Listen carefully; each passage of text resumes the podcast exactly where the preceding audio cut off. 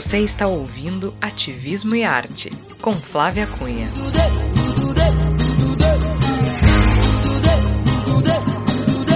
Uma produção da F Cunha Produtora em parceria com o Voz.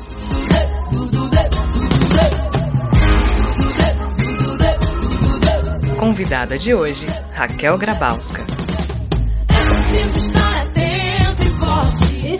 Ativismo e Arte, projeto multimídia da F Cunha Produtora em parceria com o Voz. Eu sou Flávia Cunha e aqui vou conversar com artistas que com suas ações contribuem para mudar a realidade. Nesse primeiro episódio, minha convidada é Raquel Grabowska, atriz, diretora e produtora de teatro com atuação no Rio Grande do Sul. A Raquel aqui vai contar um pouco pra gente sobre a caminhada dela como ativista que foi intensificada durante a pandemia. Seja bem-vinda, Raquel. Obrigado por ter aceitado o meu convite. E já começo te perguntando primeiro se tu te considera uma ativista e por quais causas tu luta. Obrigada pelo convite, Flávia. Uh, tenho certeza que vai ser mais um projeto bem legal de vocês, que eu admiro tanto. Um, me considero ativa.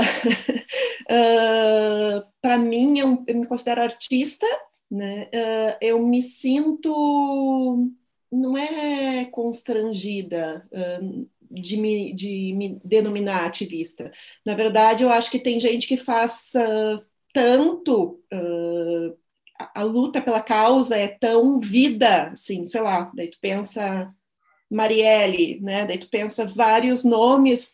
Uh, eu faço o que é necessário. Então, assim, acho que eu sou ativa e sou artista. E uma pessoa que acredita que tem que ser legal para todo mundo. Então, se isso é ativismo, sim, sou ativista, mas eu acho que tem muita gente que tem isso de nascença, assim, né? E quais causas que tu luta, Raquel? E já pode, já começo te perguntando também, falando sobre o projeto CQM+, que foi criado durante a pandemia, né? Queria que tu explicasse melhor esse projeto. Uh, e também como é que as pessoas podem fazer para ajudar, para contribuir com esse projeto. Causa principal de sempre, assim, é de dignidade para todos, né? Sempre, assim. Uh, isso desde que a gente começou os trabalhos do Cuidado que Mancha, né? Que é o meu grupo de atuação.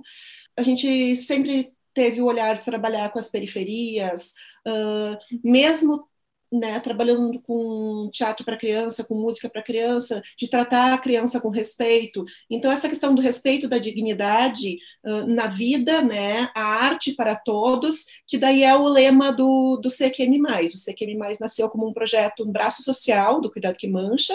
A gente, o grupo tem 26 anos, o espaço onde a gente desenvolvia as atividades fez cinco anos, e quando veio a pandemia, a gente viu isso, a gente com esse baita espaço parado, uh, com casa, né? Uh, eu tenho dois filhos que estavam numa situação privilegiada, assim, é horrível dizer que duas crianças que estão vivendo numa pandemia trancados são privilegiados, mas sim, são, muito, e começou a me dar uma, uma aflição gigante de ver, assim, que a gente não não teria nenhuma chance uh, de andar se não fosse todo mundo junto, né? Acho que a pandemia fez a gente afundar de um jeito, e se a gente não olhar para essa base que afundou primeiro, a gente não sai disso, nunca mais, né? E, e é muito louco, assim, porque essa questão do projeto todo modificou todo, todo o meu pensamento do que eu quero uh, fazer como administradora de um espaço, como, como artista, não, mas assim, uh, em termos de quais as causas que eu vou manter, com as quais eu não consigo dormir se eu não lutar com toda a força, né? E essa questão de arte e dignidade para todos é uma coisa que me assim, me bate de um jeito. Por exemplo, a gente luta pelas cestas básicas, né? Luta pelas roupas, mas assim, cadê um brinquedo para uma criança também? Claro que se a gente tiver o dinheiro, a gente vai comprar comida, sempre. Né? O resto a gente está conseguindo. Então, a gente faz as campanhas para conseguir alimento. Então, é, a gente tem o brechó, que a gente vende as peças que nos doa, a gente conversa com quem nos doa, pergunta, a gente pode ficar com 10% das peças para a gente vender e transformar em cesta básica? A gente faz um pão, que foi uma companheira nossa da Restinga, que ela foi atendida no projeto, e ela passou a ser parceirona, assim, uma líder comunitária incrível, Márcia Barbosa, e a Márcia nos ensinou a fazer um pão. E a gente toda quinta faz o pão aqui no Cuidado que Mancha e vende para reverter em cesta básica. Então, são várias formas que a gente está fazendo de, né, de arrecadar isso arrecadar alimentos. Então, as roupas, a gente consegue muita roupa de doação, então a gente recebe, do, uh, higieniza, organiza. Daí são vários critérios, assim, super metódicos, mas em busca da dignidade. Por exemplo, a gente sempre entrega tudo limpo, a gente não entrega em saco de lixo, porque entregar num saco de lixo, para mim, é muito simbólico. Assim, tu já está recebendo uma roupa que alguém não quis mais. E esse não querer mais, ele pode ser não quero mais porque quero dar para alguém, ou a gente já abriu sacos aqui, sujo de sangue, uh, recebeu cueca rasgada, que assim, nem para pano de chão, alguém que estava separando as doações e foi colocando um pedaço de durex, um pedaço de dental, tudo, assim, e não pode chegar isso para alguém, tu entende? Então a gente faz isso, a gente faz essa triagem aqui, para que chegue com dignidade lá, né? Mas, por exemplo, a gente vai receber hoje, vai chegar, vão chegar 1.300 livros da editora Projeto que ela vai nos dar para a gente atender as crianças das comunidades que a gente vai que a gente atende. Mas a ideia é isso, assim, né? Que isso também faça parte. Como é que a gente nutre essas crianças também? Porque o que a gente viu assim, as pessoas não têm fome só no Natal. As crianças não brincam só no Natal não precisa da comida porque é dia das mães. A gente tem fome todo dia, entende? Assim, se uh, para os meus filhos está ruim, para umas crianças em pandemia, que a gente mande um livro para eles terem como sair disso um pouco por 10 minutos que seja, entende? Uh, mas de eles terem um livro para eles, assim. Uh, eu, eu comecei a fazer teatro, tive uma infância bem uh, eh, privada, assim, né? E eu assisti uma, uma peça de teatro quando eu tinha acho que sete anos. Teve uma atriz, assim, que eu sou apaixonada por ela até hoje pelo tanto de vida que ela trouxe naquele momento para mim assim. Durante aquela hora que durou a peça, eu não tive fome, eu não tive frio, assim. E até hoje eu sei cantar a música da peça porque foi um dos dias mais bonitos da minha vida. E eu acho que a arte faz isso entende? Alimenta a gente de outra forma. A gente, como adulto, sabe o que, que seria a gente na pandemia se não tivesse arte, né? E, e, eu acho que nesse momento, assim, que as crianças estão tão uh, apartadas de tudo, né? Uh, fazer esse trabalho também é bem importante, né? Claro que a gente vai priorizar a comida, claro que a gente vai priorizar a, roupa, né? Mas de ver isso como um todo, assim, né? E essa coisa de entender que isso é o nosso dia a dia, assim, não é data, não é data comemorativa, assim. Pelo contrário, a gente não tem, né? A gente tem que comemorar que está vivo, mas assim, né, abrir comércio, né, matar não sei quantos mais por causa do Dia dos Namorados, agora tá, agora vem Dia dos Pais, vamos lá. Não pode. Então é isso, enquanto a gente não cuidar dessa base, a gente não sobe de novo nunca mais. Com certeza, é um trabalho muito importante que tu está fazendo, né? Queria que tu deixasse aí o contato, como é que as pessoas podem fazer, tá nas redes sociais, né, Raquel? Mas de qualquer forma, aí se quiser deixar algum telefone, alguma forma mais direta das pessoas poderem entrar em contato contigo, para quem quiser contribuir, eu sei que tem uma rede bem grande contigo já nesse projeto. Sim, a gente é um, é, esse é um trabalho completamente voluntário, né, Flávia? E a gente conta com muita gente, assim, a gente está com 14 mulheres trabalhando direto, assim, né? E daí com todos os líderes comunitários, porque o que, a gente faz, assim? o contato é um pouco dispersiva, 99684-3352, meu celular direto. Uh, a gente uh, valoriza quem está na comunidade. São os líderes comunitários que sabem o que está acontecendo ali. Eu não posso ter a pretensão de dizer, ah, vou fazer isso assim ou assado, porque cada comunidade está lidando de um jeito com as coisas. Então a gente identifica o líder comunitário e faz essa conexão com ele e ele faz com a comunidade, né? Então, assim, a gente está atendendo 23 comunidades hoje em dia, então, é uma rede muito forte e, e é legal porque, assim, às vezes aparece uh, de uma comunidade para outra. Esses tempos apareceu a Karen, que é da Vila Ayrton Senna, me disse, Raquel, apareceu um andador aqui, alguém precisa? E daí o pessoal aqui da comunidade Vila Gaúcha estava precisando. E daí então, assim, a gente está fazendo geladeira, roupeiro, de, de tudo, assim, só identificar quem tem e quem está precisando.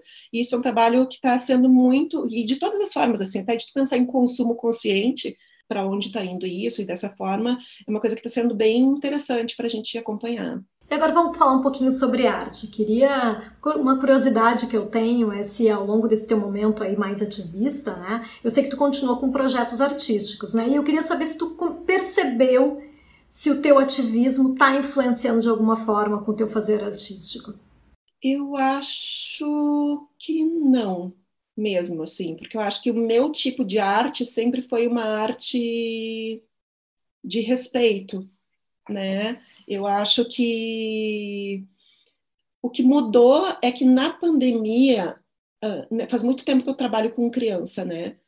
E na pandemia eu me senti, não é hipócrita, não é inábil, eu não sei o que, que eu me senti, mas eu me senti impossibilitada de trabalhar com crianças. Foi muito louco, assim. Daí eu comecei a trabalhar conteúdos uh, mais adultos, assim, mas, por exemplo, uh, acaba tendo, né, uh, a questão da maternidade. Então, eu fiz alguns vídeos contando o que, que é uma mãe em pandemia, mas nesse aspecto mudou o fato de eu poder falar de assuntos que são importantes para mim, né?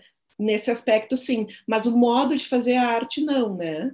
Mas claro que quando eu pude em algum vídeo eu dei o discurso que eu queria, né? Por exemplo, a gente participou de um edital, nossa, assim, que começa isso, a gente está lutando por edit em editais agora, assim, gente, pelo amor de Deus, assim, é auxílio emergencial para todos. A gente não tem que ficar disputando uh, qualidade artística no meio de uma pandemia. Não é isso, né? Mas tá. Daí apareceu o primeiro edital eu acho que foi o primeiro, e era por ordem de inscrição. Assim, o critério de seleção de um edital para ajudar os artistas numa pandemia é para ver quem tem a internet mais rápida, quem é mais ágil. Eu fiquei tão furiosa com isso, daí eu pensei, não vou me inscrever nesse inferno. Daí eu pensei, é importante que eu me inscreva por representatividade, para que as pessoas vejam quantos artistas estão uh, ali, quanta gente está criando e quantos artistas precisam disso. Daí pensei, eu preciso desse dinheiro. assim, e daí um, esse desespero, uma crise ética horrível por estar tá, né, me sentindo quase me vendendo, mas ao mesmo tempo entendendo que era um posicionamento, então sim, o próprio inferno. E daí eu era, tu tinha que mandar, acho que só um texto, e eu fiz um, um projeto que se chamou Não Me Peça para Ser Criativa. Então eu adorei fazer esse, porque era isso, assim, no meio de uma pandemia, fazer não sei o quê, eu ter que ser bem, parar tudo e ter uma ideia linda, brilhante e ser melhor que todo mundo para ser contemplada no edital. Nesse eu nem precisei ser melhor que ninguém, porque eu fui rápida e fui uma das primeiras inscritas. E, mas então acho que nesse aspecto sim, de, de falar de coisas que eu falaria de uma forma reduzida, para um público reduzido, falaria para amigos ou uma postagem, né? Mas conseguir falar disso artisticamente. Isso. E tu é a favor de uma arte engajada politicamente necessariamente? Ou tu concorda que a arte pode ser só arte pela arte? Eu acho que a arte é engajada naturalmente, né? Eu acho que os conteúdos não precisam ser panfletários, né? Mas eu acho que todo fazer artístico ele já é completamente político e acho que já é um engajamento muito forte, assim, né? Até uma das questões, assim, que uh, sempre me chateou em editais, essa coisa, retorno de interesse público. a gente já fez, a gente fez arte. Isso é um baita retorno de interesse público. Assim, sabe, eu não preciso. Parece sempre isso, assim, não basta o que tu faz, tu tem que fazer, dar um pouco mais, um pouco mais, é, é, né? É a mesma coisa a questão de ingresso. Ai, né? Vamos dar meia entrada. Quem que subsidia o artista nisso? Não, não tem, né? Então essas questões, assim, eu acho que a arte pela arte é uma das coisas mais políticas que existe, né? Uma boa reflexão é essa, Raquel. Certamente a gente vai voltar aqui no Ativismo e Arte a conversar sobre isso com outros artistas, porque é uma questão bem interessante, né? Principalmente quando a gente vê em determinadas pessoas, determinados artistas, esses têm às vezes milhões de seguidores e tentam se fugir da política o quanto podem, né? Querendo dizer que não, não tem nada a ver com isso, né? Eu gostei muito da tua, da tua visão. Muito obrigada, então. Essa foi a Raquel Grabalska, atriz, diretora, produtora de teatro, que falou um pouco com a gente aqui nessa estreia do Ativismo e Arte. Muito obrigada a vocês que nos acompanharam, então, e até o próximo Ativismo e Arte. Você ouviu Ativismo e Arte, uma produção da F Cunha Produtora em parceria com o Voz. Produção: Flávia Cunha. Edição: Georgia Santos. O conteúdo pode ser acessado em vídeo no canal da F Cunha Produtora no YouTube.